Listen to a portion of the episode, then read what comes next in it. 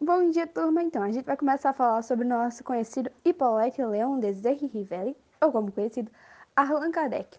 Foi um professor, escritor, tradutor francês e propagador da doutrina espírita.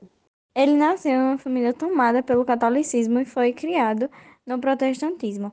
Desde jovem, Kardec demonstrava interesses pela ciência e filosofia, em que estudou até ser um pedagogo.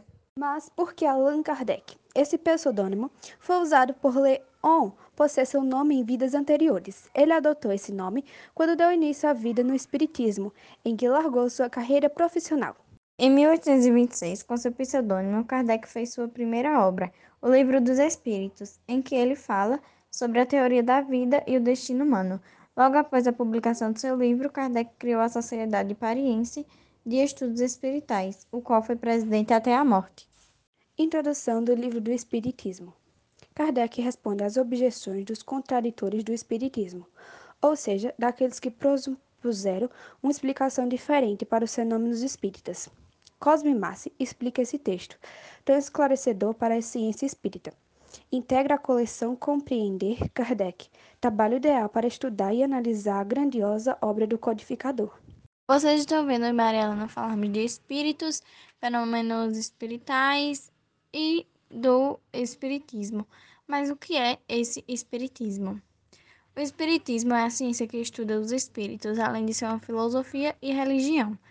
É ciência por apresentar ideias organizadas sistematicamente a partir dos fatos, dos fenômenos mediúnicos, das manifestações em geral.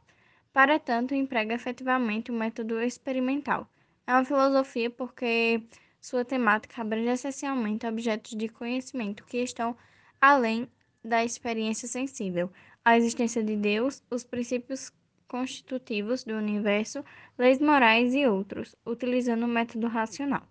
Também é uma religião, pois seu objetivo consiste na restauração do evangelho e na prática dos princípios cristãos, trazendo a renovação moral individual religando assim o homem a Deus.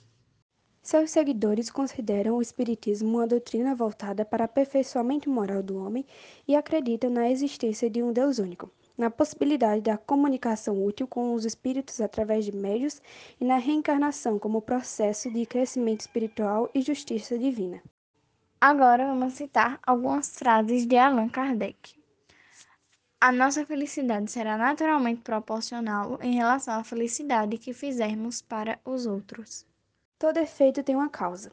Toda inteligência tem uma causa inteligente. O poder da causa inteligente está na razão da grandeza do efeito. Essa foi a nossa pesquisa, minha e de Maria Helena, sobre Allan Kardec e o Espiritismo. Espero que vocês tenham entendido.